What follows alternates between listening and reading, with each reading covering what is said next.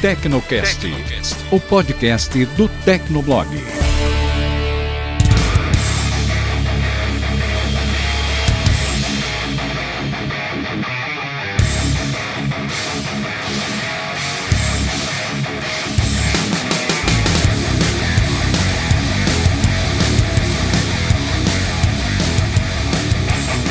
Olá, ouvinte! Seja bem-vindo! Está começando mais um episódio do Tecnocast e não é só mais um episódio, né? Esse é o de número 100. Olha aí, Paulo Riga. número 100!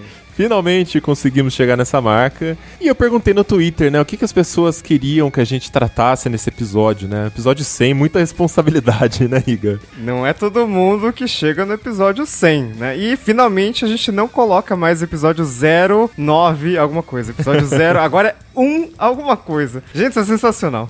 É verdade. E o pessoal respondeu por lá que eles queriam que a gente falasse sobre a história do Tecnoblog e do Tecnocast, né? Então por isso, como tudo começou, a gente vai puxar lá desde o comecinho, quase 13 anos de história, quais foram as passagens mais marcantes. Então aguenta aí que a gente já volta.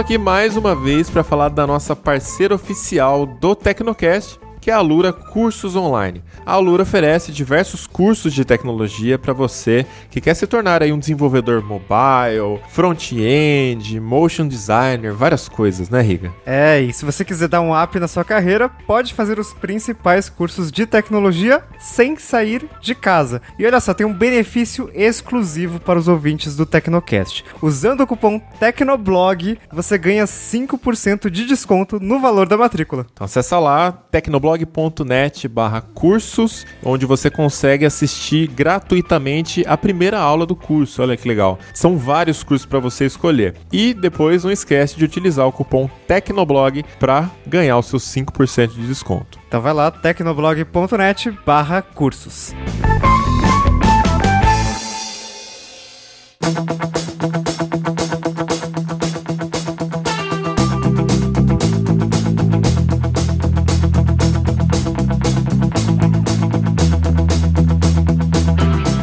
Então, né, no Natal de 2005, eu acho que eu tinha, eu tinha 12 anos, então todo Natal eu como pra caramba, né? Tem muita fritura em casa, muito tem comida japonesa, né? Porque japonês não come comida japonesa todos os dias, né? A gente às vezes guarda algumas coisas para ocasiões especiais. Mas e você, Moblon, o que, que você tava fazendo no Natal, no Ano Novo de, de 2005 aí? Eu tava comendo leitão, peru, sei lá. Ah, é? Só isso? No Natal, sim. No dia 28, que era entre o Natal e o Ano Novo, eu tava lá na internet criando um blog de tecnologia. Blog de tecnologia. Não, Por pior quê? que eu, na- eu namorava. Eu namorava naquela época, não tem explicação. Cara, a história começou mais ou menos assim. Eu já tava desempregado fazia um tempo, tava lá com os meus 19 anos de idade. Eu trabalhava desde os 13, né? Trabalhei numa gráfica, já trabalhei com fotografia em vários lugares. E aí, quando eu tava com 19, tava desempregado, procurando emprego ali de manutenção de computadores ou também alguma gráfica e não encontrava nada. E eu comecei a empreender por conta própria. Eu criei alguns cartões de visitas, eu saí em todas as avenidas de Americana, literalmente, de loja em loja entregando meu cartão de visita, oferecendo serviço de manutenção de computadores e de cartão de visita, né? De artes gráficas no geral. Fiz banner para posto de gasolina, várias coisas. Olha só, você podia formatar o computador das pessoas, você podia fazer tudo. Qualquer coisa nessa área eu tava me oferecendo. E aí eu peguei uma grana emprestada da minha avó, acho que 50 reais, e coloquei anúncio é, de domingo no- nos classificados, porque naquela época era assim que a gente divulgava os Gente. serviços, não tinha Facebook, né? Aqui no Brasil, pelo menos. E, enfim, comecei a receber ligações e fazer um trampinho aqui, outro ali. Era assim que eu me sustentava aí na minha pós-adolescência nessa época. O meu pai é fotógrafo e ele tem um estúdio, né? Então, essa fase também era a fase de transição do analógico pro digital. E eu, como já tinha experiência com gráfica, comecei a ajudar ele para fazer montagem lá, 3x4, fotos de casamento, batizado, enfim, tudo que precisava, eu que ensinando ele lá a mexer no Photoshop. E aí ele falou: "Ah, então traz a sua bancada de manutenção aqui pra loja, coloca lá no fundo, e quando você não estiver fazendo serviço, você me ajuda com a parte digital tutorial, né? Ah, beleza, né? E foi aí que eu comecei a fazer minhas coisas tal. Só que, cara, eu ficava o dia inteiro no fórum do Guia do Hardware. Eu era um super usuário lá, um super membro, respondendo dúvidas da galera, postando às vezes quando chegava uma placa-mãe pra mim da PC Chips, que. Nossa. Quem, quem é dessa época? Que, que bosta, hein? sabe que a placa-mãe não tinha escrito na placa-mãe o modelo. Então encontrar driver na internet daquela época era terrível de difícil. Então a gente tentava pegar o número serial ali do chipset da placa-mãe para tentar, enfim, encontrar os drivers, era bem difícil. Enfim, era o dia inteiro nos fóruns discutindo tal. E foi nessa que eu comecei a, a sei lá, postar tutorial em fórum, é, como arrumar isso aqui do seu computador, os bips da placa-mãe, não sei do que lá, essas paradas de hardware. Foi aí que eu falei, pô, eu queria aprender um pouquinho sobre servidor, sobre PHP, eu nem sabia o que, que era isso naquela época, né? Então acho que eu vou tentar colocar colocar um site no ar aqui e eu alimento esse site com esses conteúdos que eu tô publicando no fórum, né? Em vez de eu gerar conteúdo, desculpa aí, guia do hardware, eu vou gerar para mim mesmo, né? Eu lembro de algumas coisas assim. Você publicou muito tutorial de Photoshop, né? Tem um que é tratamento de pele fácil e perfeito. Isso é, é muito clássico, assim. Todo mundo lembra porque tem a sua foto. Quando você tinha todos os cabelos pretos, você não tinha um fio de cabelo branco. É, verdade. Nessa época, esse tutorial foi citado no Meio Beat. E o Meio Beat, nessa nessa época era tipo o maior blog do Brasil, o maior blog de tecnologia. Era tipo, é, tinha ranking de blogs, o Meio Beat tava no topo, assim, geral, de blog de moda, de tudo. O Meio Beat era o topo geral do Brasil, eu lembro. Então eu lembro quando o Meio Beat me linkou nesse tutorial, o Luiz Du, ainda, dos fundadores, que eu fiquei, nossa, em êxtase, que massa sair do Meio Beat e tal. Enfim, e foi assim que tudo começou, né? Com essa brincadeirinha, enfim, de querer aprender como é que configurava servidor, como é que programava, o que, que é WordPress WordPress, o que, que é CMS, né? Não fazia ideia naquela época. Naquela época você tinha alguma intenção de ganhar dinheiro com o blog? Não, não, então, eu já tinha uma conta no AdSense. Eu já tinha caído no AdSense um dia, criei minha conta e tal. E eu espalhei uns blocos de anúncio pela página. E aí, esses tutoriais que eu fazia, vira e mexe, eles entravam no topo de alguns sites que chamavam. Tinha um que era Web Tutoriais, que tinha rankings lá dos tutoriais mais lidos. Então eu lembro que esse tutorial toda semana entrava no topo do ranking, porque o pessoal adorava esse de Photoshop. Um de recorte de cabelo no Photoshop Photoshop que eu fiz. E aí eu comecei a ver que quando dava visita, eu começava a ganhar grana. E eu, usuário do Firefox na época, instalei um plugin do AdSense, ficava atualizando ali, né, com quanto que eu já ganhei no dia, era tipo 70 centavos, sei lá. E eu falei, putz, será que isso aqui é em tempo real que atualiza? Ah, será? será? Vamos, vamos testar. Foi assim que eu fui banido do AdSense, que eu dei uns cliques lá e eu juro que não foi na maldade, mas enfim, eu fui banido do programa. Enfim, mas eu já percebi aí que tinha uma forma de você fazer alguma receita com o blog. É, né? No caso, não, não tinha mais. Não tinha mais. e aí, mas enfim, eu comecei a procurar outros programas, encontrei o Buscapé e o Mercado Livre. O Buscapé pagava por clique e o Mercado Livre pagava por comissão de venda, né? Buscapé, o... hoje, é uma coisa bem diferente do que ele era naquela época, né? Hoje ele é um marketplace, né? Você procura o produto lá e eles, eles têm umas lojas e aí você pode comprar direto no Buscapé. Naquela época ele era um comprador de preço, né? Era um comparador e era o único lugar para você divulgar seus produtos. Se você fosse logi é, lojista online, né? Era, era bem difícil naquela época. O Google Shopping, quando ele começou a priorizar os resultados do Google Shopping no, no, nos resultados de busca, né? Foi aí que ele começou a matar o, o modelo de negócio do Buscapé, né? De que era por clique também, igual o AdSense. Mas, enfim, eu comecei a testar, eles tinham um programa de afiliados, pagava sei lá quantos centavos por clique que você mandava para eles. E numa dessas, em julho de 2006, ainda com sete meses de blog, eu recebi meu primeiro pagamento. Incríveis 32 reais. Caraca, bicho. 30... Como você recebeu 32 reais? Transferência bancária. Olha. Mas, assim, parece pouco, mas para um jovem, tinha acabado de completar 20 anos, é, eu ganhava 60 reais por formatação de computador, 85 reais por milheiro de cartão de visita que eu conseguia fazer. Frente e verso ainda, né? O milheiro de cartão de visita. Porra, mas 60 reais pra formatar um PC era meio caro, né? Perto de casa compravam 20, alguns 50, quando o serviço era, tipo, muito bom. Naquela época? É. Aqui em Americana já era 120 já. Nossa. Eu era o mais barato, o pessoal me odiava. mas inflacionado aí, hein? É, não sei, não sei, enfim. Mas, assim, quando caiu essa grana, 32 reais é metade de uma formatação. E é um dinheiro automático, cara. Veio do nada, da internet. Manja. É, é, é difícil é, ter essa noção de que a internet é real, né? Naquela época. Então eu lembro que eu comecei a fazer umas contas, tipo assim, cara, se eu juntar 10 meses dessa grana, é um celular novo grátis que eu ganhei, manja? Então foi aí que eu comecei a pirar e fazer mais testes. Isso foi em julho. E aí eu comecei a fazer testes com o Mercado Livre. Eu comprei um livro chamado PHP for Dummies.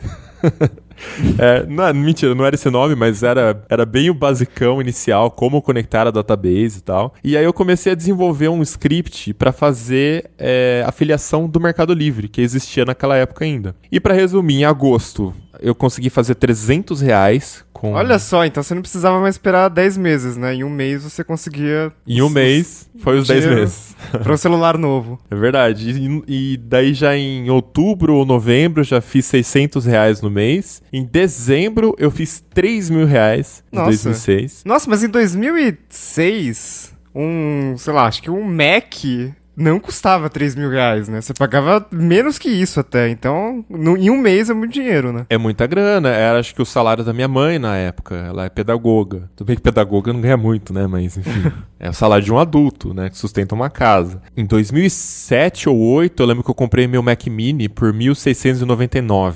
É. Né? Pra 3 um mil reais, acho que era uma boa. Acho que eu ficaria feliz com 3 mil reais naquela época. Não, eu fiquei muito feliz. Eu levei a galera pra comer pizza, paguei pra todo mundo. Pô, dinheiro mágico, vamos gastar, né? Nossa, tipo, ficou milionário. né? E aí, cara, em janeiro a coisa ficou séria, porque daí o Tecnoblog faturou 12 mil reais. E aí em fevereiro faturamos 27 mil reais. Caramba. Faturamos aspas, né? Era, era só eu ainda, a empresa. E aliás, empresa aspas, porque até então não tinha um CNPJ. Foi em janeiro de 2012 que eu tava lá em casa, trabalhando e tal, e o pessoal do Mercado Livre me ligou. O, na verdade, tocou o telefone fixo, né? Eu atendi e tal, alô. Ah, oi, quem tá falando? Gostaria de falar com o Temobilon. Quê? Temo, o que que me chama de Temobilon, né? E aí demorou uns segundos pra eu me tocar que era o meu login do Mercado Livre. falei, que é do Mercado Livre, né? Ele é, tal, ah, a gente queria marcar uma reunião, conversar com você e tal, sua conta tá crescendo rápido, né? Ah, beleza tal. E aí eu fui para São Paulo com 21 anos, sei lá. Isso é... ainda era naquela época que você publicava aqueles artigos bastante embasados, opinativos sobre lançamentos da Apple, tipo iPhone. Essa droga de iPhone. droga é... de iPhone. Isso veio um ano depois. Mas foi aí que o mercado, o pessoal do Mercado Livre foi uma aventura ir pra São Paulo sozinho, de busão e tal, né? Você nunca eu... tinha, tinha vindo para São Paulo? Já tinha, várias vezes, mas não sozinho, né? De ônibus, de metrô. Ah, tá. Eu lembro que a mulher do Mercado Livre me falou: ó, chegando na, na Rosa, isso depois de me explicar todo o caminho de metrô, né? Você pega o ônibus pra Peixoto Gomide, nem é esse nome, sei lá qual lugar que era. Eles eram na, Vila, na Vila Olímpia. Gomes de Carvalho. Enfim, e aí. É, é, é, um pouco complicado você pensar num, num, num mundo em que não existe um Google Maps para você consultar no seu 4G, porque, né, não precisava explicar, acho que tudo isso. Cara, 4G, na época eu tinha um K750i. Você já tinha, já tinha internet no celular? Não, não tinha internet, não tinha nada. Era um pré-pago, sei lá, vintão por mês que eu colocava. Mas aí você podia ter imprimido o, o mapa. É, eu lembro que eu entrei no Google Earth e aí eu fiz um risco no mapa grande assim, só que daí eu me confundi, eu achava que metrô e trem era a mesma coisa, e eu tracei uma linha é, da linha azul do, do metrô até a linha da CPTM, tipo, achando que ele emendava. Tipo, eu fiz uma Nossa. confusão danada. Mas aí a mulher me explicou: não, vem de ônibus, pega o ônibus tal, tal, tal. E deu tudo certo. Eles me explicaram: olha, você tem que abrir uma empresa, você tá faturando demais. Como pessoa física, você vai pagar um imposto terrível de imposto de renda, né? Pode dar problema tal. Foi aí que eu abri a empresa. Então CNPJ do Tecnoblog é de fevereiro de 2007 por causa do Mercado Livre, para a gente conseguir emitir nota para receber do Mercado Livre. Então aí a gente toca uma mensagem do Renan Oliveira. A gente pediu para algumas pessoas mandarem mensagens de áudio com recados, pedidos de casamento, enfim. E ele mandou e ele perguntou aí, vamos, vamos ouvir. Boa tarde, Mobilon pessoal do Tecnoblog, tudo bem? Dentro desses 13 anos, Mobilon, onde que você viu que podia, que conseguiria profissionalizar o, o Tecnoblog, né? Onde que foi o pulo do gato ali? É, parabéns para vocês pelo conteúdo, por trabalho que vocês fazem, excepcional. e de muita qualidade. É, gerar conteúdo hoje você consegue, mas com qualidade é que é o problema, é onde pega.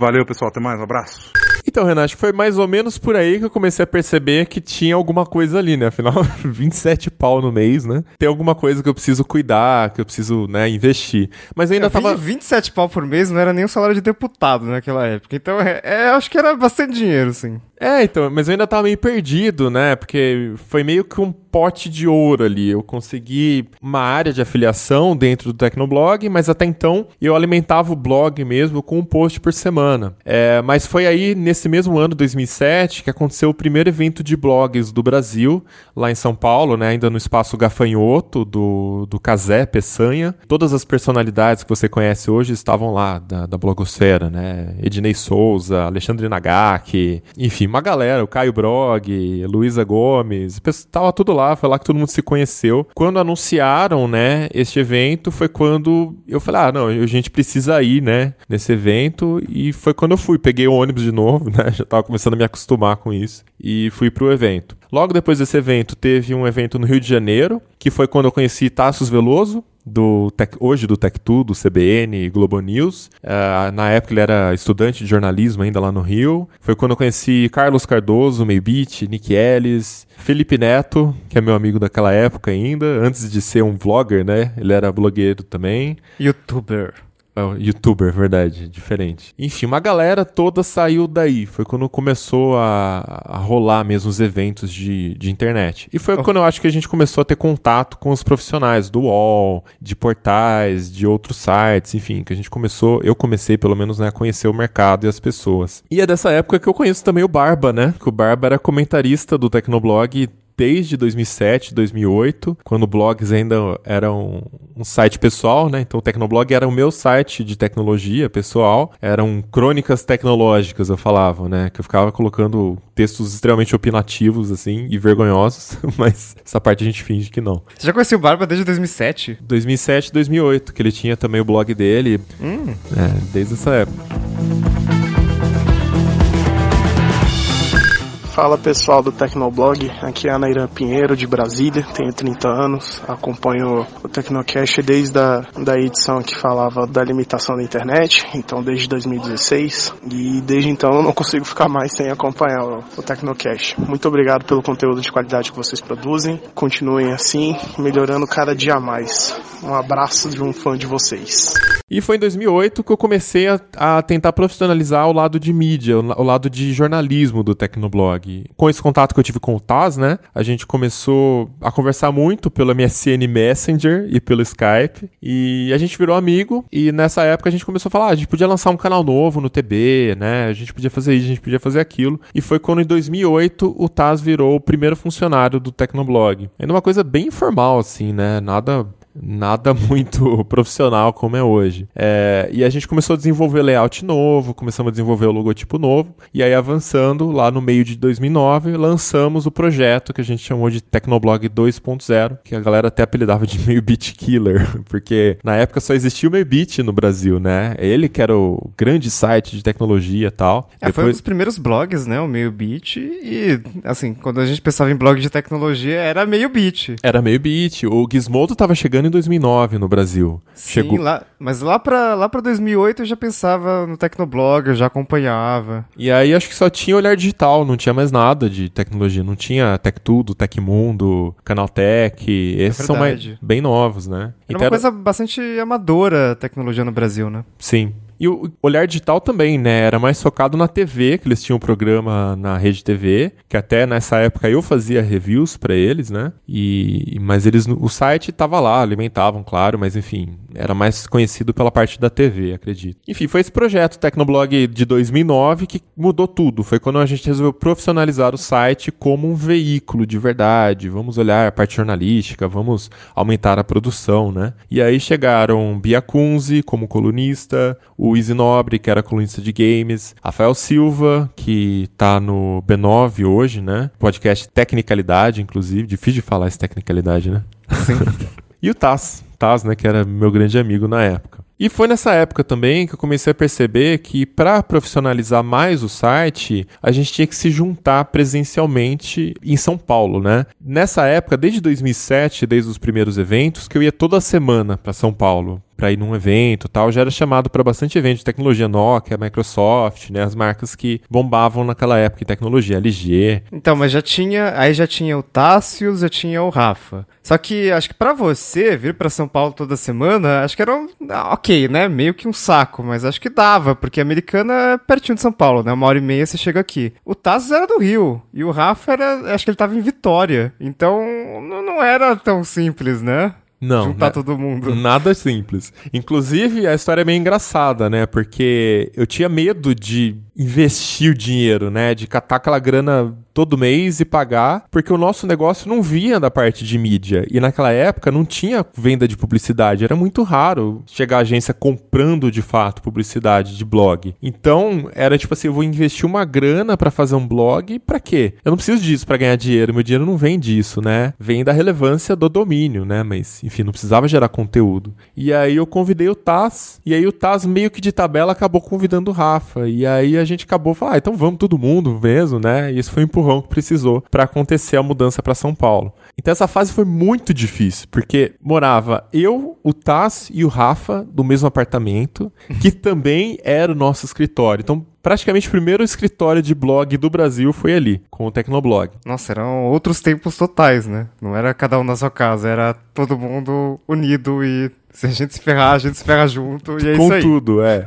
e a gente era muito jovem, né? Eu tinha 23 anos, o Taz, por ser meu amigo, veio algumas vezes aqui pra Americana, ele começou a namorar a minha cunhada, ele, a gente era concunhado, acho que é essa a palavra, né? E, e aí, quando a gente mudou para São Paulo, deu um tempinho, eu acabei terminando meu relacionamento, sete anos namorando, e o Tasso continuou com a minha cunhada, né? E aí começou a ter briga, porque, tipo assim, muito jovem, o pessoal não se concentrava muito, então a gente brincava demais, o trabalho não fluía, eu dava bronca neles e não ia embora no final do expediente, né? Você continuava ali, e aí tinha outros problemas, tipo, um não tá lavando louça, o outro tá ligando a máquina de lavar roupa para lavar duas meias, sei lá. Então, Nossa, cara. Você tá demitido porque você não lavou a louça ontem e você não estendeu a roupa que tava na máquina. É, não, virou um inferno porque, tipo assim, eu sou o chefe, né? E aí o chefe já era chato durante o dia. Tipo, gente, vamos parar de brincar e vamos trabalhar, né? E aí depois chegava a parte da, da noite, tipo, a louça. Ou não sei do que lá. Então, nossa, começou a acumular um monte de problema. Foi bem difícil essa fase. Não foi nada divertido igual aí no filme do Facebook,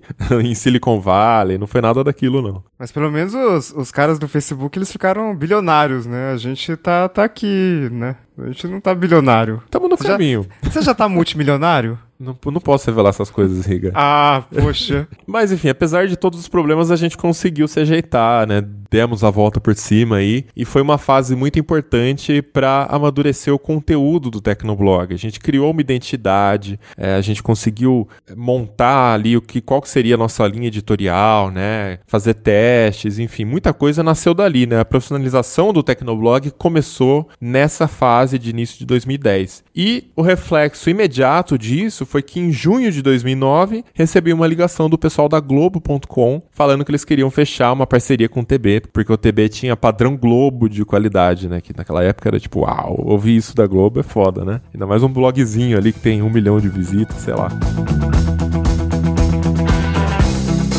Olá pessoal do Tecnocast, meu nome é Douglas Rodrigues, moro em Minas Gerais, cidade chamada Bocaiúva, e eu gostaria de sugerir é, na pauta de vocês que falassem nesse período de 13 anos as dificuldades encontradas é, para estar tá acompanhando o ramo da tecnologia e estar aplicando nos bastidores a produção de vocês. Abraço. Eu já acompanhava o Tecnoblog naquela época. Naquela época o mercado era muito amador, né? A gente não tinha muitos veículos de tecnologia. E os poucos que tinham, eles eram, claro, bastante pessoais. Muitas vezes eles cobriam só coisa que vinha de fora, né? E o Tecnoblog já tinha uma cobertura nacional. Então muita coisa que lançava aqui, coisas relacionadas a Brasil mesmo, tinha no Tecnoblog. Então eu sabia exatamente onde ir para procurar uma informação nova, enfim, era bem legal. Eu não sabia disso. Esse feedback é interessante, porque foi justamente a gente mudou para São Paulo para isso, né? Para estar tá lá, ter contato com as marcas. Tipo, ah, tem um evento amanhã, você consegue ir? A gente ia, né? Então. É, mais fácil, né? Funcionou, né? a estratégia. Bom, e foi nessa fase, inclusive, Paulo Riga, que você entrou na história, porque lá para 2011 eu já falava que a gente precisava de mais gente na equipe, que eu queria contratar mais um editor, né? Até então era Rafa e Taz eram os editores, e ali no apartamento não dava para crescer, né? Não dava para contratar ninguém. Então começamos a aquecer a ideia ali de estudar, né? A ideia de abrir um escritório, de alugar um lugar, tal. E quando eu comecei a procurar escritórios, era na época ainda do boom imobiliário lá em São Paulo, né? Eu falei, puta, não tá compensando alugar, tá muito caro tal. E se eu comprasse um escritório, né? E foi aí que eu encontrei um lugar legal, fiz uma oferta tal, conseguimos um desconto bacana e a gente montou o nosso escritório do zero, porque era um prédio novo, é, com piso ainda daquele piso que vem no lançamento, sem gesso, sem forro, sem nada, né? E a gente montou um projetinho do zero, pá, ficou super a nossa cara. E foi logo que a gente entrou nesse escritório que a gente começou a conversa, né? Quem que a gente pode trazer para ser editor? E Paulo Riga, ainda com seu avatar de macaquinho no Twitter, né? Saudades. Tava sempre. Só, só quem é daquela época vai entender. É verdade. Ele tava sempre mandando reply pra gente, trocando ideia, conversando. E ele escrevia no guia do PC naquela época, né, Riga? Sim. Nossa, 2012, cara. Eu lembro que eu tava pesquisando os e-mails aqui no Gmail, né? Voltei lá pra 2012 e todos os e-mails que tinha Mobilon no meio, né? E eu descobri que no dia 27 de fevereiro de 2012, Mobilon mandou uma DM no Twitter perguntando assim: Hey, qual o seu e-mail de contato, né? Aí eu passei, a gente conversou e tal, e aí eu fui lá pro, pro escritório, né? A gente marcou. Era dia 8 de março de 2012. Já contei essa história algumas vezes em outras ocasiões, mas acho que nunca no Tecnocast. Contei. a gente marcou às duas da tarde, eu cheguei lá na Estação Paraíso. A localização daquele escritório era sensacional, assim, na porta do metrô. Era 1h55, subi com o Tássios. Ele tava voltando de alguma coletiva. Todos nós, é, a gente tava voltando, eu passei por você e subi, não te vi, aí o Tássio te viu e ficou pra você fazer o crachá lá. Sim. E eu subi, eu entrei no escritório, meu Bruno tava escovando os dentes na sacada do escritório, né? Então... Que, que chefão, hein? É, que vai ser da hora trabalhar aqui, né? eu com a boca tudo cheio de pasta, assim, tudo bem? chefão da porra.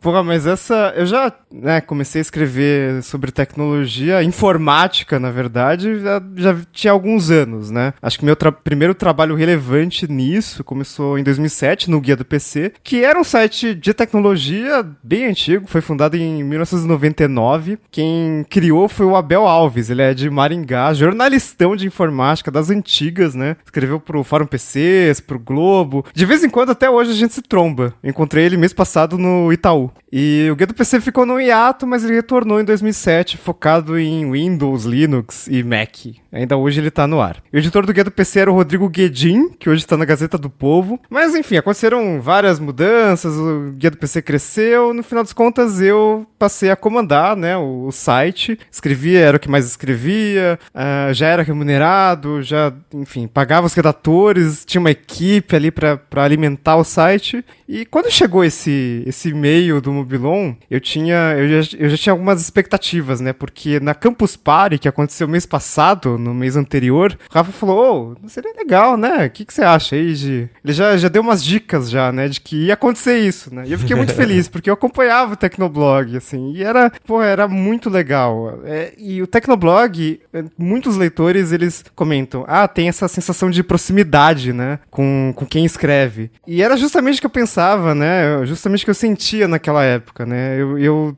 pô, eu podia conversar com o Mobilon no Twitter, com o Rafa, já tinha bastante contato, já comi, tinha comido pizza com ele. O Tassos um pouco menos, né? Porque, enfim. Sheldon, né? É. mas eu já, já conhecia o pessoal do, do Tecnoblog naquela época, antes de entrar. Tem, tem alguns detalhes que você esqueceu de citar aí. Nessa época você tinha acabado de fazer 18 anos, né? Sim!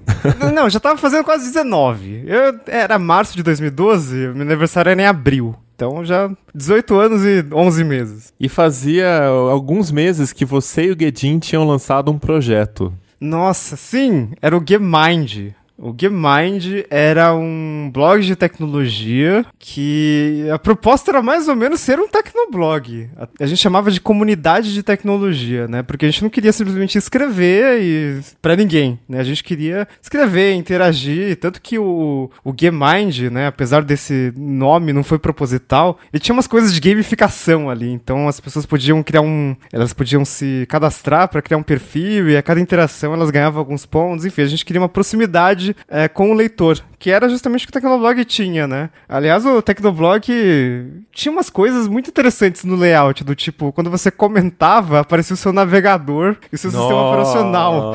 Eu achava isso aquilo, aquilo muito da hora, muito, eu inclu- inclusive implantei no guia do PC naquela época. Que coisa de nerd, né? Pois é. E o GameMind também era remunerado, né? Eu escrevia todos os dias lá. Cara, quando, quando surgiu o convite do Tecnoblog, né? Eu tive que Eu- sair de lá, né? Porque eu- a proposta era muito boa. Eu quase não te chamei pra trabalhar no Tecnoblog por causa do GameMind. Porque o Guedin também, eu sou amigo dele desde 2007, na época do Em Ajuda, né? Eu lembro que até uma vez eu fiz um anúncio do Tecnoblog no Em Ajuda, a gente fez um banner na sidebar lá do Em Ajuda. Um blog anunciando no outro blog. É, não, gente- é empreendedor ali, né? Na veia. E eu lembro Ah, que e não, e não era troca de link, era anúncio, você pagou? Eu paguei, não, essa vez foi eu paguei, porque eu queria ah, um box, acho que foi um box de notícias na sidebar do Em Ajuda, e eu pedi pra ele colocar oferecimento Tecnoblog. Uma coisa assim, eu não lembro exatamente o modelo, mas era só o logo, acho. E eu queria testar uns formatos tal, e ele topou. E a gente trocava muita figurinha, a gente passava o dia inteiro ali conversando no, no MSN também, trocando dicas, porque era, era bem artesanal naquela época mesmo, ter um blog.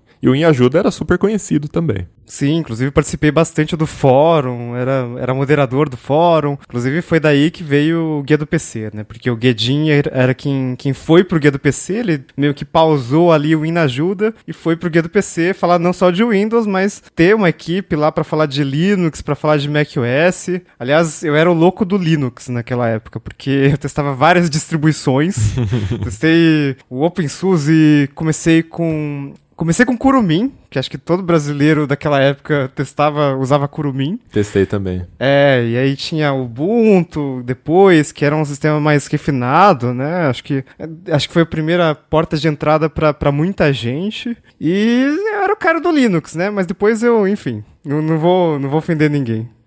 Ge- Geralmente quando eu falo de Linux eu falo, ah, mas aí eu comecei a estudar, a trabalhar, né? Então aí não deu mais. É, mas enfim, eu quase não te chamei porque o GameMind vocês estavam mandando muito bem, né? Ainda era uma coisa artesanal, eram vocês dois e tal. Tinha o Joel, tinha, acho que tinha mais participantes também, né? Mas eu lembro que eu falei, ah, sei lá, ele tá feliz lá, o projeto deles tá indo super bem, não quero atrapalhar, né? E aí o Rafa falou assim, não, Robelon, chama ele e tal. E acho que ele foi te perguntar no Twitter se você tava querendo, se você aceitaria ouvir uma proposta e tal. Aí o Rafa falou assim, não, fala com ele. Aí eu peguei e te chamei. E aí, nesse dia que eu tava escovando o dente, né? Voltando lá no dia, foi o dia que eu sentei e conversei com o Riga Paulo Riga mais tímido do que nunca. Se vocês conhecem Riga hoje, ele era muito pior. Nossa senhora. E aí eu falei, né, Riga, estamos precisando de editor, papá. Eu falei sozinho durante, sei lá, 40 minutos e o Riga só com aquela carinha dele assim, balançando a cabeça pra cima e pra baixo, né? E Sabia falei que eu assim, tenho o invite desse, desse evento, ainda hoje aqui no meu calendário, tá registrado. Nossa. Deve estar no seu também, tá aqui, ó. Mobilon Networks, organizador, Paulo Riga, estado aceito. Paulo Olha. Riga, bate-papo. E, e eu sei que foi tipo assim, Riga, e aí, você topa? Aí eu falei, ah, curti curtir. Eu quero, eu curti, eu quero. Lógico. Então, então, beleza, né? Dá uma pensada aí e depois a gente conversa. E aí, a gente tava na sacada conversando, né? Acho que a gente entrou dentro do escritório, o tava o Taz e o Rafa na expectativa, assim, né? E aí, a hora que a gente abriu a porta, assim, e aí, vai ficar? Começa hoje, fica aí, vamos, vamos conversa. E eu comecei naquele dia. Eu falei, não, gente, deixa ele ir embora, deixa ele pensar na proposta, deixa ele ver o que ele quer. Aí o Riga falou assim, não, eu quero começar agora. tá bom, quem que chega no emprego e já começa na hora? Eu nunca vi isso, né? Pois é, ser contratado no dia da entrevista de emprego. E Pelo- começar no dia da entrevista de emprego. Foi legal. Foi massa, já começou mandando bala na produção, né? Eu tinha que fazer umas coisas bem meio burocráticas, né? Eu não comecei escrevendo. Acho que meu primeiro texto não é desse dia, né? Eu comecei a fazer umas páginas de sobre, que eram aquelas páginas. Quando você entra em Tecnoblog barra sobre barra, sei lá, Motorola, deve aparecer alguma descrição. Eu fiz algumas dessas descrições aí. Foram produzidas naquela época, é verdade. Sim. Eu sempre ser colocava. atualizadas, né? É, eu sempre colocava funcionário novo, assim, pra fazer umas coisas desse tipo, que era pra eu testar também algumas coisas. Eu lembro que eu passei, sei lá, 150 ou 200 dessas páginas pro Riga Riga. É, ele era ainda muito novo também, né? É uma fase que precisa amadurecer, pegar experiência. E ele não, é, não tinha faculdade de jornalismo, começou por causa do TB. E eu lembro que eu falei, ah, ele vai demorar, sei lá, um mês para terminar essa parada. E o Riga terminou em cinco dias, foi bizarro. A hora que ele falou que tava completo, eu falei assim, quê? Você já acabou tudo? ele é. Não, não é possível, não é possível. Eu fui lá ver as páginas, falei, nossa, ele copiou da Wikipedia, ele, ele fez alguma merda. E eu chequei, eu lembro que eu chequei pra ver se você tinha é, copiado de algum lugar. E não, ele fez do Zé. Falei, Mano, não é possível, esse moleque não é desse mundo. Eu tava muito empolgado, cara. eu tava muito empolgado. Mas foi aí que a coisa começou a ficar séria, né, Riga? 2012 é, até 2013, até final de 2013, foi quando o TB cresceu muito, foi quando o TB ganhou consistência e principalmente ganhou visibilidade, né? Como um veículo de mídia mesmo, jornalismo e tudo mais. É, foi a fase que acho que não só cresceu, como amadureceu, né? E eu também amadureci, porque aprendi jornalismo com o Tecnoblog. Eu não, não tinha pensado em fazer jornalismo, tanto que acho que o Rafa tinha perguntado: você está fazendo faculdade e tal? E pensavam que eu, eu tava fazendo engenharia de não sei o que lá ainda, né? Mas eu já tinha desistido do curso, exatas não era para mim. E dois, só em 2014 que eu fui fazer curso de jornalismo, porque com o Tecnoblog eu passei a gostar disso. Então foi uma coisa, foi invertido o negócio, né? Tanto que nessa época de 2012 até 2014, a gente deu vários furos, né? O Rafa publicou o novo modelo do PlayStation 3, tinha novas opções de armazenamento, tinha um design um pouco diferente. E o Tecnoblog, pô, explodiu, né? Porque é, a gente saiu em todos os sites possíveis, né? Acho do que, mundo, né? Furo é, mundial. Acho que o Mashable publicou um vídeo falando, ah, the Brazilian website Tecnoblog. E mostrando o nosso layout no fundo, assim, no, no Chroma Key, foi bem legal. A IGN também divulgou a gente, né? Colocou nossas as imagens que o Rafa tinha conseguido do PlayStation 3 Slim. É e... verdade, a IGN. E aí um certo site, um certo portal de notícias que não pode ser nomeado agora, ele publicou com a fonte IGN e cortou o logotipo do Tecnoblog. É, rolava essas coisas na época ainda. O amadurecimento na parte jornalística era o mercado todo que tava precisando, né? Passar por isso. Tinha umas rixas. Boa noite, eu sou o Thiago aqui do Rio de Janeiro e eu acompanho o Tecnoblog já tem algum tempo e queria parabenizar vocês aí pelo trabalho incrível que vocês vêm fazendo com as informações e eu acompanho vocês no Telegram, no site e também ouço os podcasts de vocês. Muito bom trabalho de vocês e queria deixar esse alô aí pra galera. Boa noite a todos. E nessa época a gente já cobria várias feiras de tecnologia internacionais gigantes, na época que as empresas de fato elas usavam as feiras de tecnologia para anunciar seus produtos, né? Hoje está muito comum, a Samsung, por exemplo, ela faz seu próprio evento, porque ela é tão gigante que ela se tornou maior que a feira, né? Então, mas naquela época era bastante comum. E a gente já estava indo para CS Las Vegas, para MWC em Barcelona, melhor feira, melhor cidade. Tassos já tinha, acho que desde o Galaxy S4 em Nova York já tinha cobertura. Então era muito incrível, né? Você um, um, blog de tecnologia que surgiu em 2005. Independente, né? Independente, né? A gente tinha parceria com a Globo, mas não era não era editorial, né? Não, não influenciava nisso, né? Sim, a parceria com a Globo, na verdade, foi antes do lançamento do, do Tech Tudo, né? Tanto que o Tech Tudo, no projeto inicial, a divisão editorial deles era bem parecida com a nossa também. E a gente também gerava conteúdo pro Tech Tudo, né? Eram quatro textos por dia que a gente enviava pro Tech Tudo, mas enfim, era, era separado, né? Não tinha. A gente não conseguia nada por causa da Globo, não tinha essa relação, assim. A gente tinha um quadro branco, onde a gente fazia um triângulo, né? Eram três pessoas para escrever, é, para ver quem que ia escrever dois textos naquele dia pro Tech Tudo. Então tinha um revezamento ali. Naquela época a gente começou a gravar o primeiro podcast do TB, que foi o TBcast, e era onde a gente falava semanalmente sobre quatro pautas tecnológicas, as principais quatro notícias, né? E foi numa dessas que o Tass estava em Nova York para o lançamento do S4 e ele gravou de lá com a gente, né, via Skype na época. Também teve um tempo depois, o Tass saiu em 2013, né? Ele foi para CBN. Ele deixou de ser editor, mas ele ainda colaborava, ainda escrevia fora do expediente dele. E aí entrou a Giovanna Penati no lugar dele, e foi a Giovanna que foi cobrir, por exemplo, o lançamento badaladíssimo da Nokia, que foi o Lumia 1020 E. Badaladíssimo. Câmera de 41 megapixels. Aquela Quem não cor- lembra dessa câmera sensacional? E aquele aparelho amarelo, né? Amarelo, espesso, pesadão. Acho que tinha mais de 200 gramas. Gente, mas era... Era um Windows Phone, né? Mas é- a câmera era sensacional. E nessa época a gente cobria também vários eventos aqui na América Latina. Eu lembro que Rafa foi pro Chile, pro Peru, o Taz também, evento da Samsung e da LG principalmente, né? Geralmente evento de linha branca, enfim. E também Olimpíada de 2012. Eu fui convidado, na verdade, para ir cobrir a Olimpíada, mas acabei passando pro Taz porque eu tinha uma palestra bem na semana da Olimpíada. Então eu falei, ah, não, vai você então, Taz. Que eu já. Era Londres, né? Cê- De cê Não Londres. foi, você não foi porque tinha uma palestra? É, eu, eu lembro das decisões que eu tomei Mas- mas- quando era jovem. Que decisão bosta, hein? A gente se arrepende das coisas que a gente faz no passado, é normal. Nessa época eu já tava. Depois que o Tasso saiu, a Giovana também, né? Abriu um pouco mais de espaço pra eu ir pra grandes eventos, né? Me tornei o único editor durante algum tempo, assim. A gente tinha. A gente tava com uma equipe mais reduzida. E aí, nossa, eu fui pra lugares incríveis, assim. É, Barcelona. Todo ano que, em época de MWC, daquela, daquela felicidade, né? Porque, pô, vou esse ano de novo, que legal, bicho. Porque é uma cidade que nessa época tem um, um clima muito bacana. É, a cidade para, né? Porque a cidade inteira vira MWC, vira Mobile World Congress. Então tem, tem lançamento, tem a propaganda de celular por toda a cidade, assim. E a comida é boa e tem muito vinho. Então isso, isso é bom. Só é isso bom. já serve. Cara, Barcelona é um lugar sensacional em qualquer época do ano, é incrível. Tirando o fato de que você perde por causa da numeração errada das ruas, acho que tá tranquilo. É verdade, já sofri com isso também.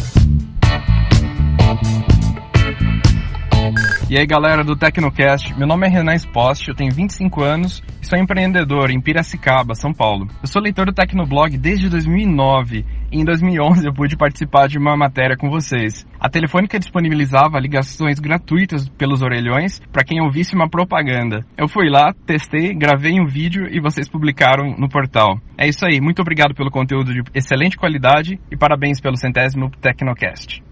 Mas você citou, né? Depois que o Taz e a Giovana saíram, isso já foi avançando um pouco. Isso já foi em 2014. E 2014 também foi um dos anos que mais marcaram a história do Tecnoblog, porque foi quando eu decidi que eu não queria mais estar em São Paulo, né? Eu tava cansado de morar lá presencialmente, cansado principalmente da logística, né? Trânsito, a ansiedade que isso me gerava, né?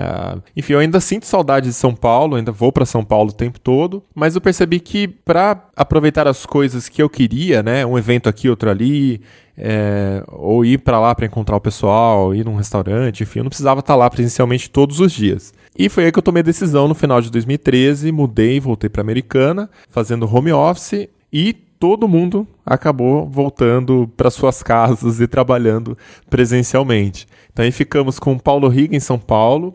A Giovana ainda estava né, nessa época, ela saiu no final do ano, também trabalhando de casa, e todo o resto da equipe do Tecnoblog espalhada pelo Brasil. Tem o Lucas Braga, por exemplo, de Belo Horizonte, né? Inclusive, a gente tem uma mensagem de áudio do João Paulo Polis, que ele pergunta aí como é que foi esse processo. Vamos ouvir. E aí, pessoal, tudo certo? Aqui é o João Paulo. E eu queria saber o seguinte: eu sei que vocês já tiveram escritório, né? Já teve várias mudanças, tanto de Americana para São Paulo, São Paulo para Americana. Agora eu quero saber como que foi sair do ambiente presencial para o remoto, o home office, para os, o pessoal que trabalha no Tecnoblog.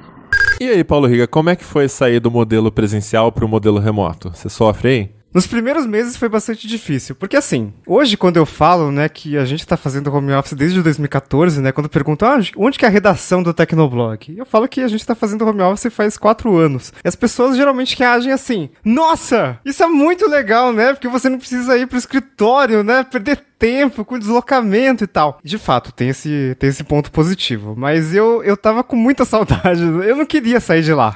a verdade é que eu não queria sair de lá. Aliás, eu tenho até um vídeo, tá aí perdido em algum lugar, talvez o Google Fotos ache pra mim, de eu gravando o Mobilon tirando o logotipo do Tecnoblog da parede, né? Porque a gente tinha Nossa. vendido o escritório. Me manda isso. Eu, eu, eu tava bem triste na, naquele dia. Eu lembro, Eu- você não queria ir embora. Tem foto que eu tô, tipo assim, com todos os pacotes, saco de lixo, com coisa dentro, dentro amontoado e já era, sei lá, 8 horas da noite, 8 e meia, e eu precisava voltar pra Americana com as coisas. E era o fechamento do escritório, né? Entregar a chave. E o Riga tava, tipo assim, parado na porta com cara de tristeza olhando para dentro, não queria ir embora. Eu não queria ir embora, porque eu aprendi muita coisa naquele escritório. Foi, foi uma época que nossa, eu acho que.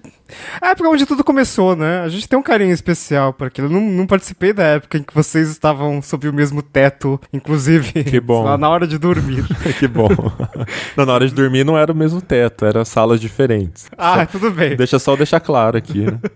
Mesma casa, ok. Ó, oh, mas uh, era, era um apartamento. Mas a Celise Rey, aqui, minha amiga de americana, diz o seguinte: eu quero saber o impacto do trabalho remoto e solitário na vida pessoal e na saúde saúde mental de vocês, Riga? É um pouco complicado porque é, é, é, diferente, por mais que a tecnologia tenha avançado, a gente tenha, a gente esteja sempre conectado agora, né? Não tem mais a questão do online e offline. Não é a mesma coisa você ter a Giovana do meu lado, o Tassos na minha frente, o Rafa na minha frente e, sabe, falar, oh, e trocar uma ideia. No, no, no, Slack, que é a ferramenta que a gente usa para responder o, o, João Paulo Polis aí, a ferramenta que a gente usa para se comunicar, é uma coisa, sabe, é texto e não é a mesma coisa, né? É, às vezes é difícil, inclusive, acontece uns mal, mal entendido aí, porque a gente fala alguma coisa em texto, a pessoa não entende exatamente qual era a intenção, enfim, a gente tem que usar emojis para se comunicar muito bem para ser bem entendido.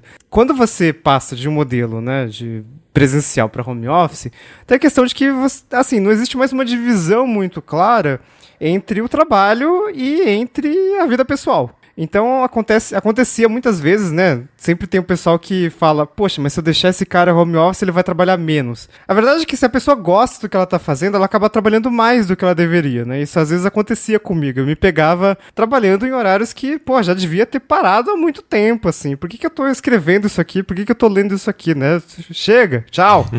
né? E, e tem a questão da interferência da família. Então, se você mora, sei lá, com os pais, ou se você mora com irmãos, e muita gente na mesma casa, você vai acabar sendo interrompido, né? Tem gente que trabalha com filhos, né? Já tem filhos. Você acaba sendo interrompido. Então acaba sendo uma coisa, né? E não é interrompido por assunto de trabalho, é uma coisa pessoal, do tipo, sei lá, vai lavar a louça, sabe?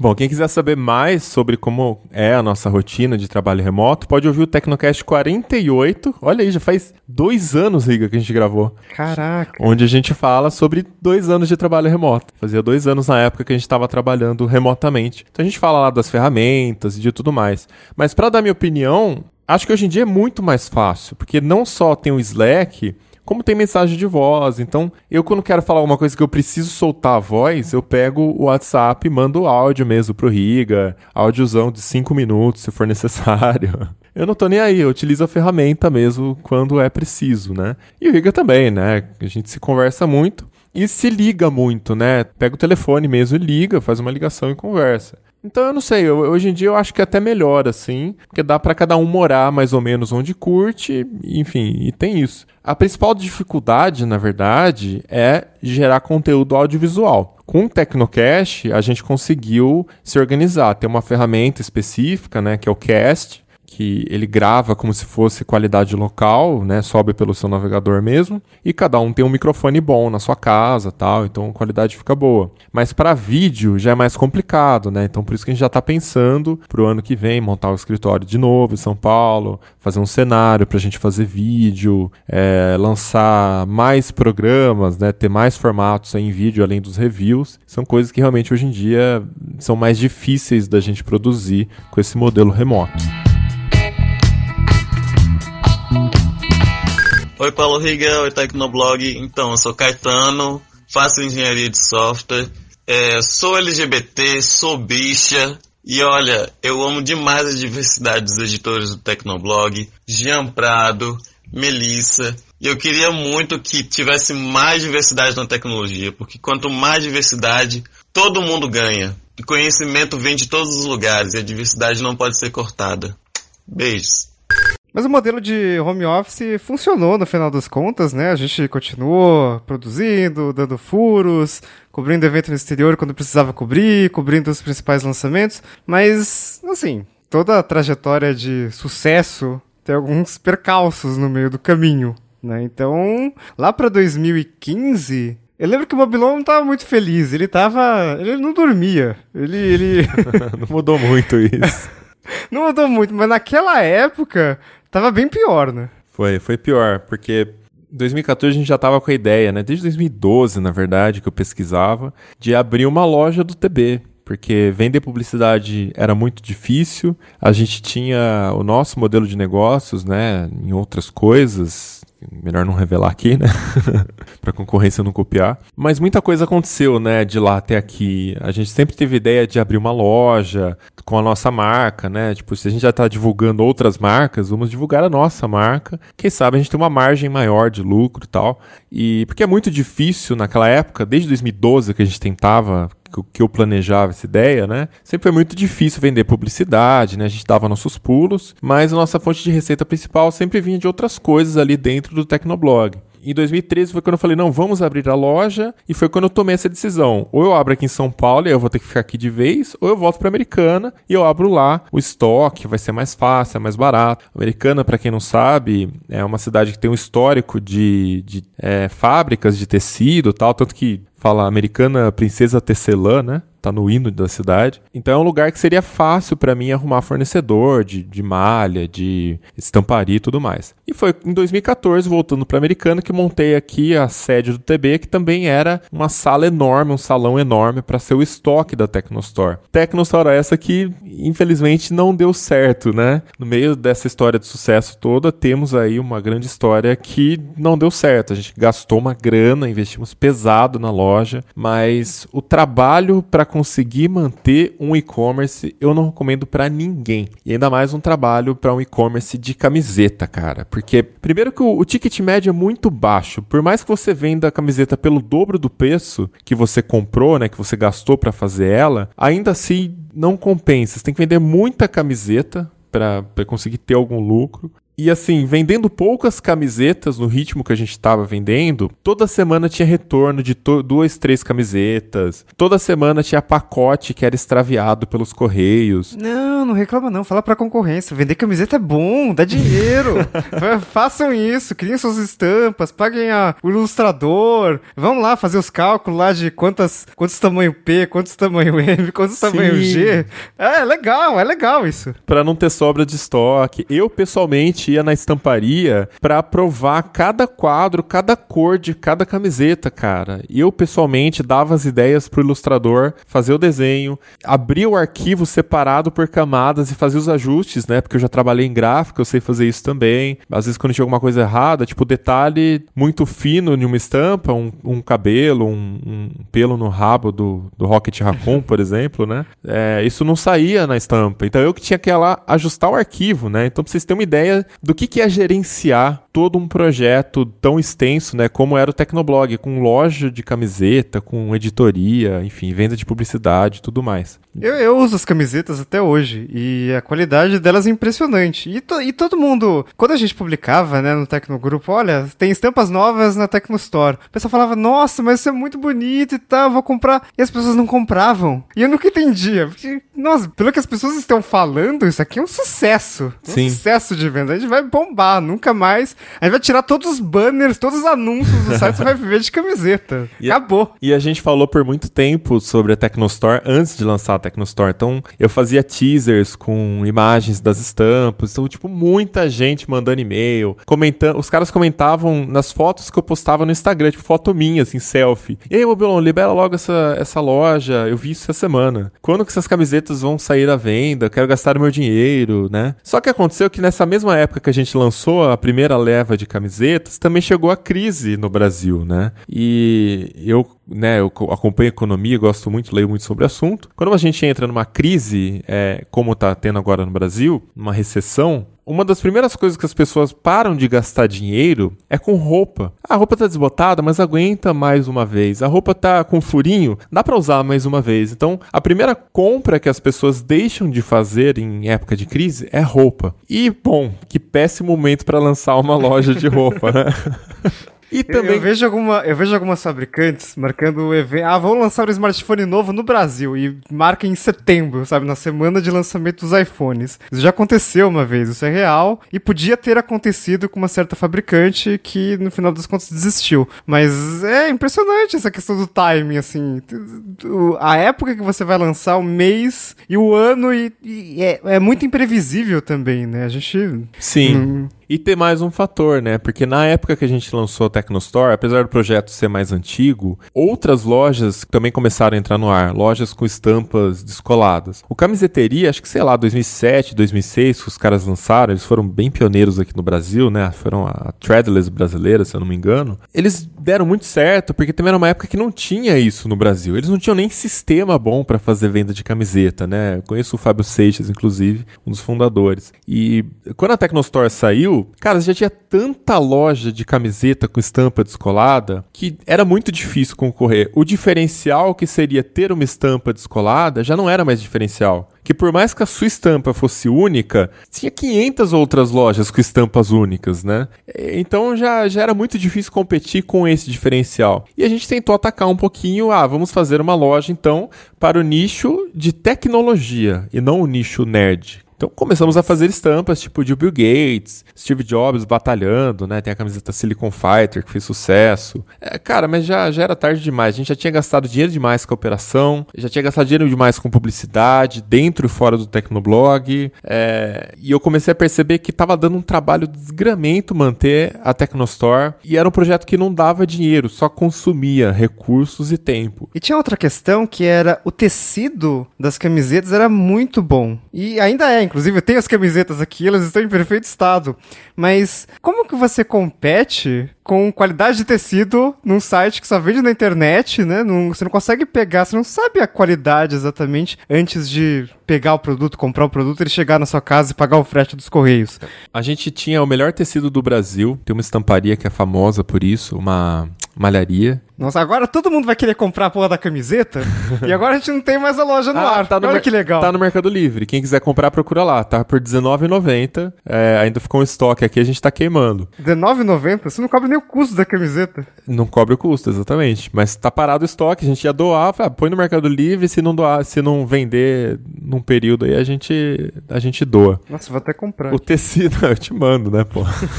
o tecido é ótimo, a estampa é ótima, é, é silk screen de qualidade mesmo. Eu, cara, eu sou muito perfeccionista, então tá bom mesmo, assim, a, a qualidade, o detalhe do, da estampa, enfim. Mas enfim, não vingou, a gente tem que saber a hora de abandonar o projeto, que ele não tá dando certo. E foi aí que em meados de 2015, 2016, eu decidi que chega de Tecnostore, tiramos o site do ar, é, em 2006, na verdade, né? E, e bola pra frente, vamos arrumar outras coisas.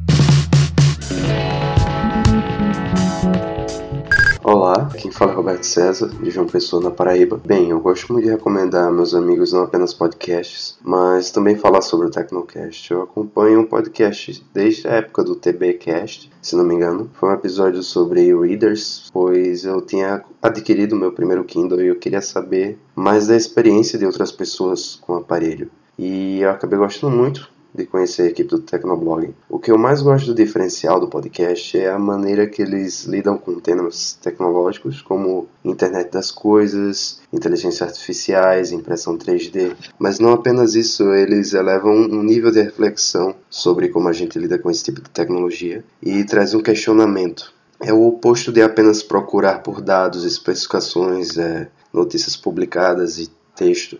Vem informação com questionamento. É muito importante. Viver não apenas rodeado de tecnologia, mas também aprender a conviver com ela. É, eu só tenho a desejar muito sucesso. Até mais e obrigado pelos peixes.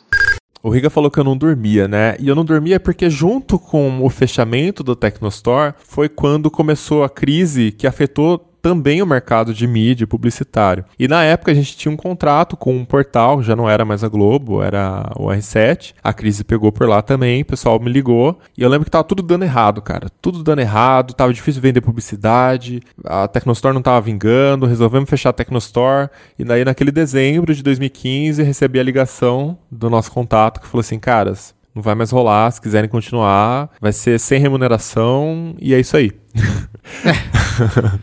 É, de repente todo mundo, assim, a empresa, uma parte relevante da, da receita da empresa era por causa dessa parceria. E sem essa parceria não dava para cobrir os custos da empresa, então a gente ia ficar no vermelho, necessariamente. É, e por muitos anos eu fiz um caixa, né? Então a gente nunca teve problema financeiro, nunca pedi empréstimo, nunca paguei juro de nada, né? Desde aquela época do Mercado Livre, que o faturamento disparou, minha prioridade sempre foi guardar o dinheiro, investir. Então por isso que eu falo que eu sou investidor desde 2007, né? Foi quando eu comecei, a empresa começou a dar certo, que eu comecei a, a estudar, né? Ver o que eu fazia com esse dinheiro. E... A gente conversava sobre investimentos no escritório, no era escritório, legal. É verdade. Então, assim, a gente não, não teve esse problema, né? De, ah, vai ter que entrar no cartão de crédito, né? A gente vê história de startup, né? Tipo Airbnb, que gastou tudo o cartão de crédito. A gente nunca passou por isso, porque a gente sempre foi, eu sempre fui muito responsável, né? De guardar o dinheiro, investir o dinheiro. Então, essa fase de 2016 foi decisiva para o TB, porque eu precisava urgentemente reinventar o site né? E ele não estava rendendo dinheiro, né? E foi uma fase muito difícil. Foi essa fase que, cara, eu passava, eu chegava cedo no escritório, eu saía literalmente de madrugada de lá, zonzo de café. Teve um dia que eu passei mal, que me bateu uma zonzura, não sei, eu caí no chão, perdi o equilíbrio, sabe? E ânsia, eu não conseguia parar em pé, eu não conseguia ter equilíbrio. E morando sozinho tal, eu lembro que eu me arrastei até o banheiro, entrei embaixo do chuveiro gelado, fiquei lá, tipo, tudo girando, foi péssimo, né? Você me contou essa história, mas você não me contou quando ela aconteceu, você me contou alguns meses depois. eu, e mesmo assim eu fiquei bem preocupado. É, foi uma época tensa. E aí o que, que eu tive que fazer? tive que chamar a equipe inteira, ser bem honesto com todo mundo. Não sei se o Riga vai lembrar disso, óbvio, né? Falar então, galera, é o seguinte, a situação é essa. A gente tá recebendo tanto por mês, a gente tem uma folha de pagamento de tanto por mês. A gente só tem duas opções: fechar as portas e desistir, ou cortar o salário de todo mundo. O meu, inclusive, né? Óbvio, meu salário sempre foi baixo, os editores sempre ganharam mais do que eu, até dar certo, até a gente conseguir recuperar. E eu também, nessa época, fiz várias coisas aqui para cortar gastos e tal. Porque a gente tinha o dinheiro guardado, mas eu sabia que se continuasse nessa situação por muito tempo, o dinheiro ia embora, cara. E aí compensa mais fechar as portas e eu ter esse, esse fundo pra minha vida, né? E, e eu fazer outra coisa depois, do que gastar todo o dinheiro e ficar sem nada depois. Mas, cara, esse ano a gente se reinventou de forma incrível, incrível. Lançamos alguns projetos, um deles é o assistente de compras do Tecnoblog, nossa extensão para Chrome, que está no ar até hoje. A gente ganha comissão, né, pelas vendas quando os usuários utilizam a nossa ferramenta, as lojas nos pagam uma, uma comissão. Cara, a gente lançou site de cupom, a gente lançou, arrumamos parceiros, né, para trabalhar com mídia, é, com banners, enfim. Foi uma virada de chave espetacular para o Tecnoblog em 2016. E 2017, com essa segurança que as contas começaram a fechar de novo, começou a passar acima, começou a sobrar um pouquinho, sobrar mais um pouquinho. Eu virei pro Paulo Riga e falei, cara, não vamos perder tempo, vamos investir. E foi nessa época que a gente começou a contratar sem parar né? Em abril daquele ano, se eu não me engano, trouxemos o Felipe Ventura, nosso editor de news hoje, ex-Gizmo do Brasil. Acho que um mês depois também trouxemos o Barba para começar a editar, né? Ainda meio período nessa época. Jean Prado também começou a trabalhar meio período. Três meses depois eles começaram a trabalhar período integral e o Tecnoblog começou a crescer a audiência sem parar. Em dezembro de 2017, a gente estava com 4 bilhões de page views. E hoje, outubro de 2018, a gente tá com 13 milhões de page views, cara. A gente triplicou de tamanho, mais do que triplicou em 10 meses. Pois é, a gente, a gente passou muito rápido por, por essa crise, mas ela, ela foi bem dolorida, né? Foi. Durante o tempo que, que, que tava acontecendo, as contas não estavam fechando. Eu era um simples editor, eu era um simples funcionário da empresa e meu trabalho era escrever. Lógico, teve corte, foi difícil, a gente. Toda a equipe, né, fez um sacrifício para A gente se uniu bastante. Inclusive, eu... deixa eu só fazer um comentário aqui, Paulo Riga. Paulo Riga era CLT na época. Eu pagava para ele um acordo que nós fizemos né? De, em vez de eu pagar ticket, transporte, restaurante, essas coisas, eu pagava em dinheiro essa parte, que daí ele usava do jeito dele, né? Como homens de investimentos aqui gostava de, de estudar sobre isso, né? O Riga Sim. também preferiu o dinheiro na mão. E Não, não próprio... faz sentido, do ponto de vista, pra, pra uma empresa, primeiro, né, pra uma empresa pequena, não faz o menor sentido você dar um cartão, porque, pô, você paga taxa, o estabelecimento paga uma taxa absurda, então, por que, que você tem um monte de intermediário no meio, né? Dá a porra do dinheiro logo, que a pessoa sabe o que ela vai fazer com aquilo. Você quer comer um PF mais barato hoje, guardar o que sobrou, você faz, né? Sim, E foi nessa mesma época que Paulo Riga me falou: não, eu também quero fazer a minha parte, corta os meus benefícios.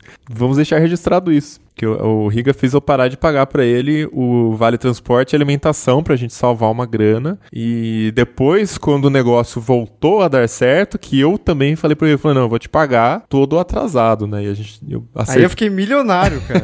não é quando chegou, entrou o dinheiro de uma vez na conta, sabe? Foi aí que você comprou um Mac.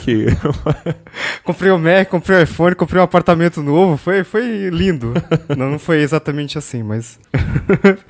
Foi, complicado, mas no final das contas, dizem que sempre que uma empresa passa por uma crise, ela supera essa crise, ela volta muito mais forte do que ela estava antes. E de fato isso aconteceu no Tecnoblog, né? A gente foi difícil essa crise e tal, a gente fez sacrifício, a moral da equipe tava lá embaixo, mas a gente se uniu e deu tudo certo e a gente cresceu muito mais do que nunca, assim, nunca antes na história desse país Tecnoblog esteve tão bem quanto hoje, né? A nossa É audiência verdade. tá muito Tudo, alta, tudo. a gente tá bilionário, faturando bilhões por mês, assim, então tá sensacional, eu acho. Moral da equipe, qualidade de conteúdo, tamanho do site em audiência, a- o caixa da empresa também tá muito bem, super saudável. É, e é legal falar isso porque assim, a gente seguiu a contramão do mercado, porque o mercado ainda tá em crise. Todo mês a gente vê notícia de revista que tá fechando, site que tá demitindo todo mundo, passaralho, não sei em qual empresa, não vou citar nomes aqui, né? Mas tá todo, toda semana, pra gente que trabalha no mercado, a gente tá acompanhando isso. E o Tecnoblog é o contrário. Só no último ano e meio a gente contratou, sei lá, seis pessoas, Riga. Metade da equipe tem um ano de casa. É. Esse é o dado que a gente gosta de falar, porque é uma equipe nova e é uma equipe que, que, que se dá muito bem, né? A gente é uma equipe. A gente, o Tecnoblog nunca foi muito grande em termos de funcionários. Mas esse ano a gente realmente. A gente tá grande, né? E, e tem, sei lá, 15 pessoas. Então não, não é tanta gente assim quanto alguns veículos de tecnologia, mesmo de tecnologia, um, um negócio bem nichado, né? Não é tanto quanto alguns veículos de tecnologia têm. E a gente acompanha o mercado, né? Pô, a gente tem vários colegas de outros veículos e a gente sabe o que acontece nas outras empresas. Pô, empresa demitindo porque tem que cortar custo e funcionário jornalistas super bons, assim, que eu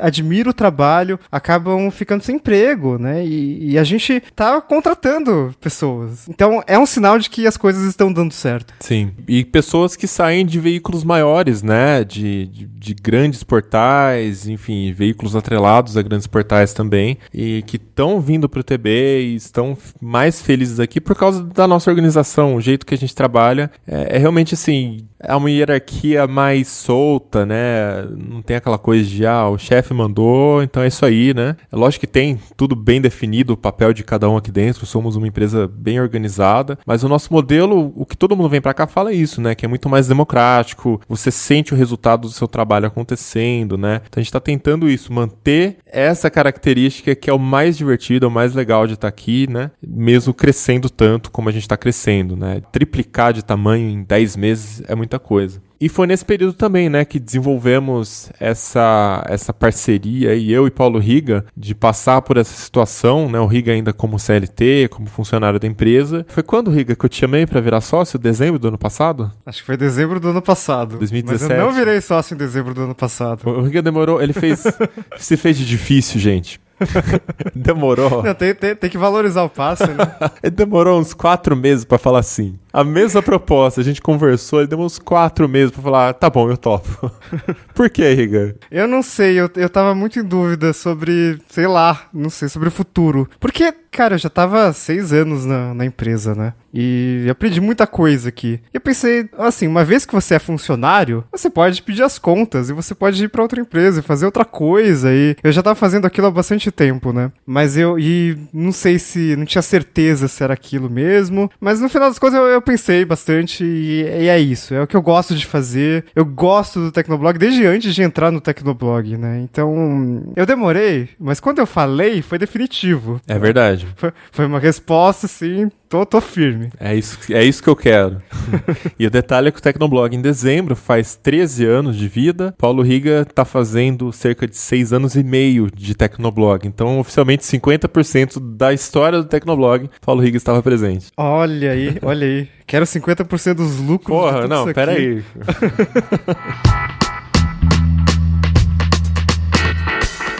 Olá pessoal, eu sou Lucas Braga, redator de Telecom do Tecnoblog. E já que o tema é como tudo começou, foi legal relembrar minha história no Tecnoblog. Foi lá em meados de setembro de 2011 que o Tars publicou algo no Twitter perguntando o que faltava no site e eu respondi sugerindo algumas pautas de telecom.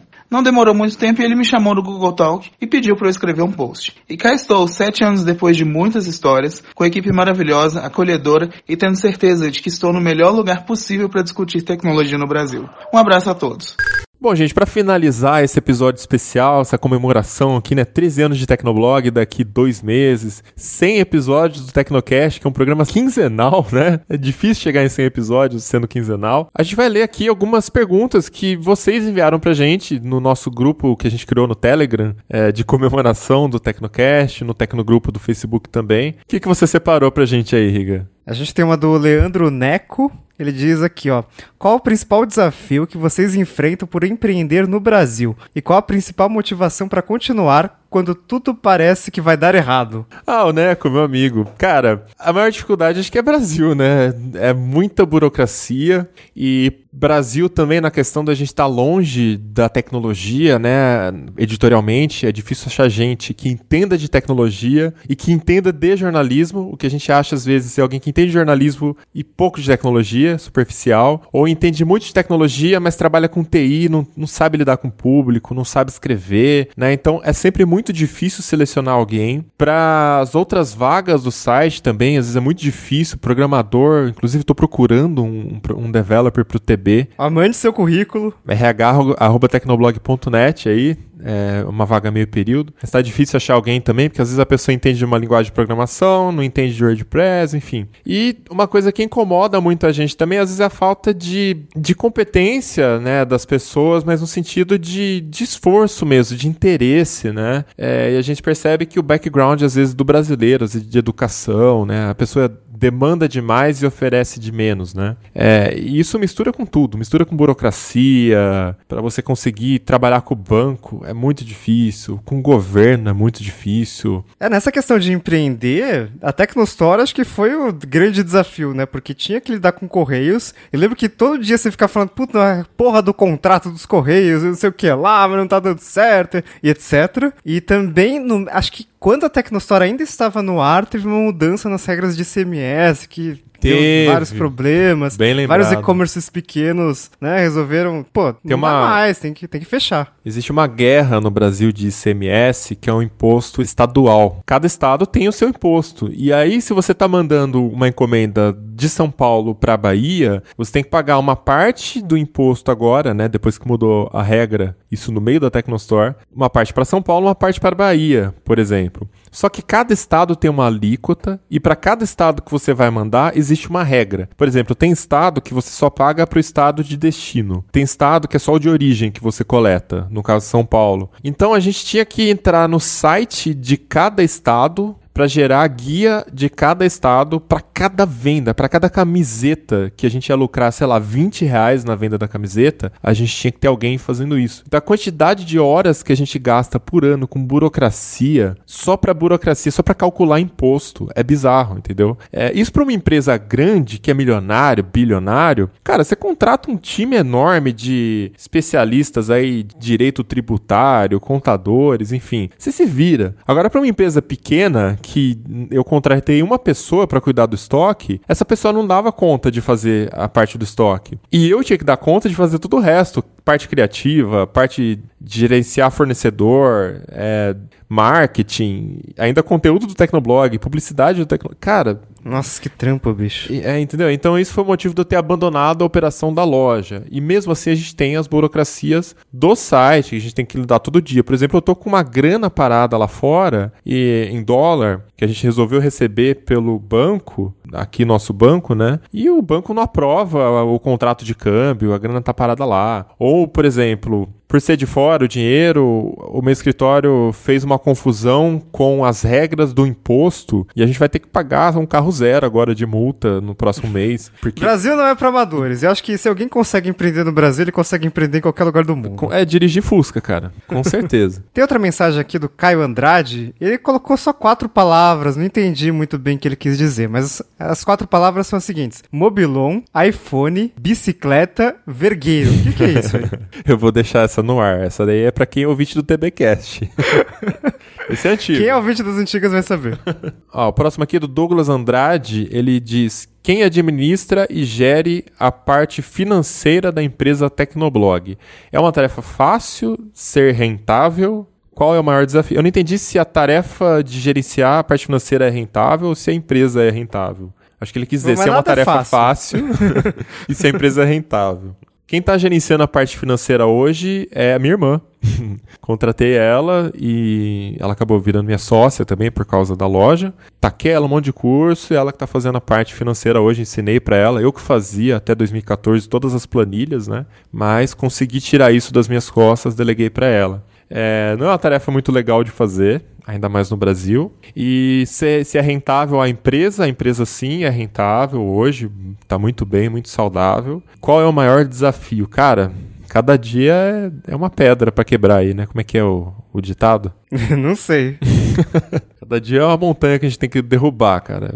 Empreender é isso. Eu acho que não tem muito como fugir, né? A gente acaba ficando porque muita gente fica viciada nessa adrenalina. É, é legal você ter autonomia, né? De você ver o resultado de uma coisa que você pensou do zero, foi lá e colocou no ar, enfim. Quem entra nessa e, e continua é porque tem esse perfil mesmo. É muito difícil sair dessa. Eu queria ler uma série de perguntas do Carlo Castelo Ávila. Algumas são zoeira, mas acho que vale comentar aqui. Primeira é a seguinte: para onde foi o pessoal das antigas? Vocês ainda falam com eles? Sim, o Tassos é um grande amigo até hoje. Inclusive, convidei ele para participar deste episódio, né? O Tassos também ficou uns 5 anos no TB antes de sair para CBN, Globo tudo mais. E, enfim, por questões contratuais acabou não rolando, mas Tassos é um grande amigo. O Rafael, o Rafa ainda tromba às vezes em algum evento. O resto é mais redes sociais também, né? Você tem, Riga, contato? Sim, sim. Mais por redes sociais, o Rafa, a gente, né, como a gente tá na mesma cidade, né?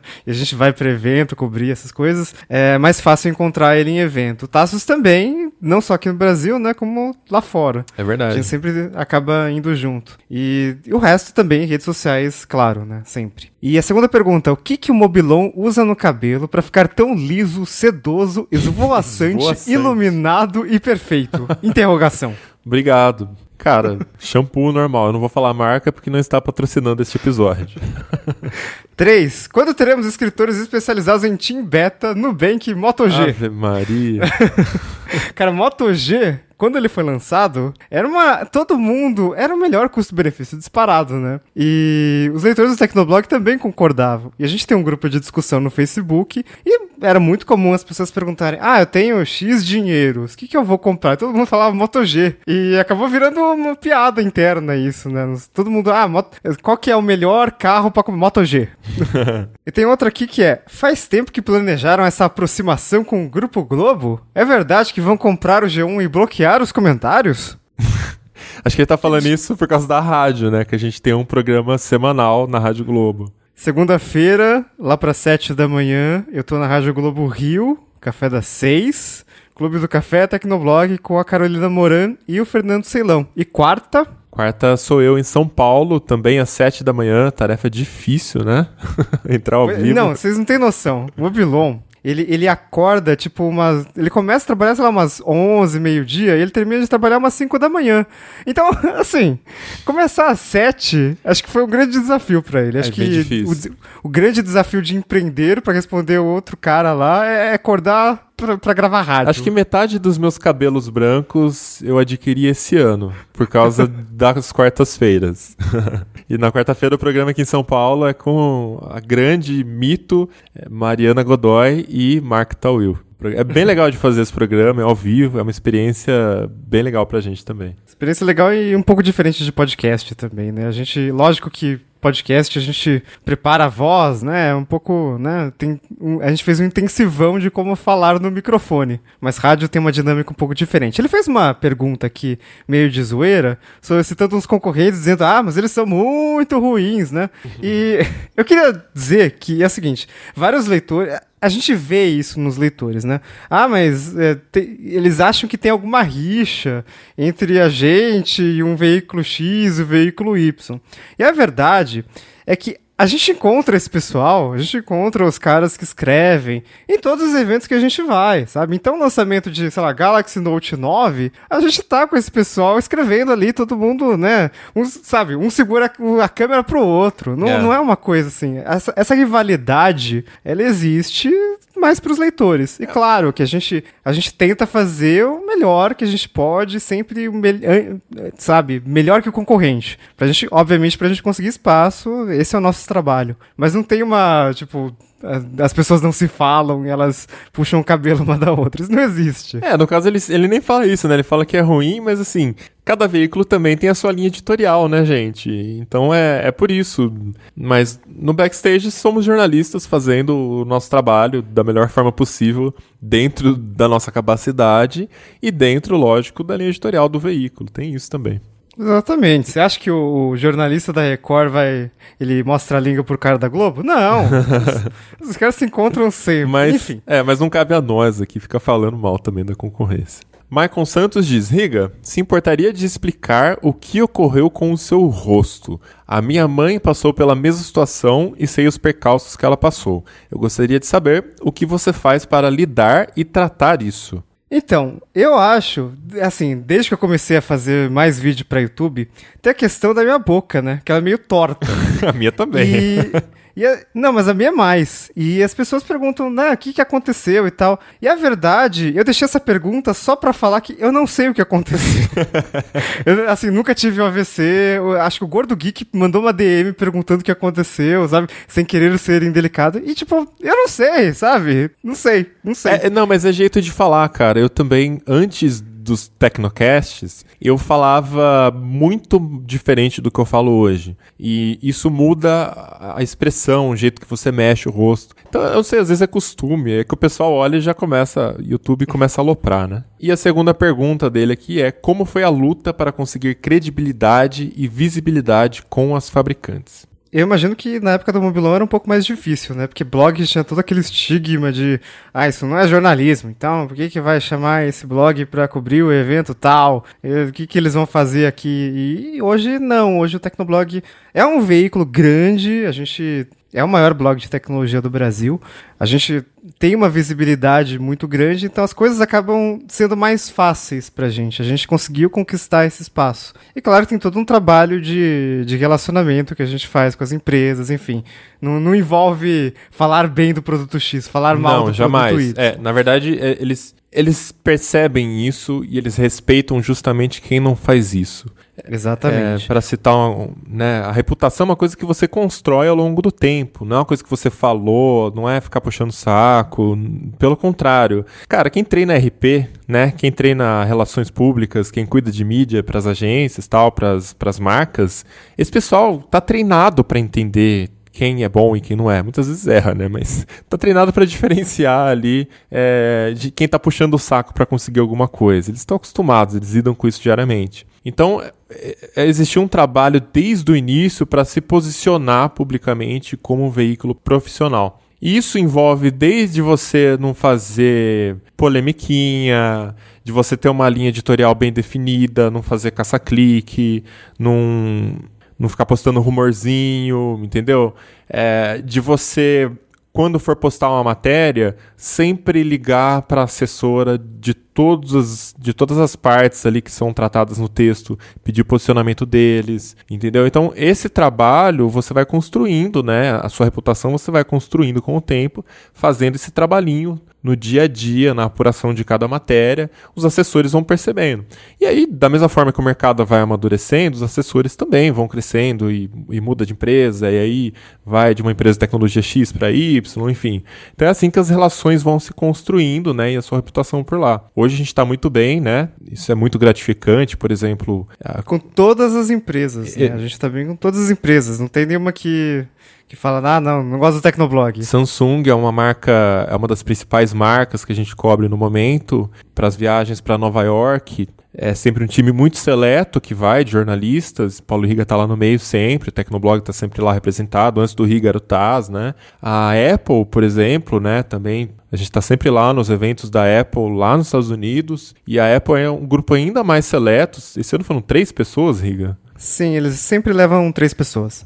Então, assim, é um trabalho realmente de você se preocupar com a sua reputação, né? Com o seu trabalho e deixar que o seu trabalho fale por você. É, lá no começo, o meu trabalho era muito de divulgar o site, né? Então, quando eu falei de 2007, toda semana eu ia para São Paulo. Era toda semana uma reunião, um, um, evento, uma açãozinha. Aí você vai conhecendo que é LG aqui, Nokia ali, Intel, que eu fiz trabalho lá no começo. E uma ironia é que, por exemplo, Apple, o meu contato de Apple, o nosso contato de Apple, começou de um contato que eu fiz lá atrás com uma assessora da Intel em 2008. E foi essa assessora que entrou em contato comigo agora, há alguns anos, é, para fazer aproximação com a Apple, entendeu? Então. É, isso, isso, é muito comum, né? De um assessor que está atendendo uma empresa e vai para outra. Enfim, está atendendo uma empresa de processador e depois começa a atender smartphone e depois a TV. É, é bastante comum. Isso nos leva até a questão de como a gente lida com brindes com ações, né? Com viagenzinha grátis no Hotel 5 Estrelas. Como é que é, Riga? Ah, se, se é executiva, se é 5 estrelas, eu falo bem do produto. é, basicamente é isso. Você viu champanhe no avião? É, mas tem que ser, assim, champanhe tem que ser do bom, assim. Tem que ser champanhe legítimo. Você sabia que nem todo champanhe é champanhe? Champanhe é uma denominação de origem. Então só champanhe da França, de uma determinada região ali que pode ser, entendeu? É. Então, se, se for um champanhe meio fake, não rola, não rola. Aí, aí a câmera do, aí a câmera é ruim, o design tá mal feito, até uma porcaria e fica travando. É isso aí.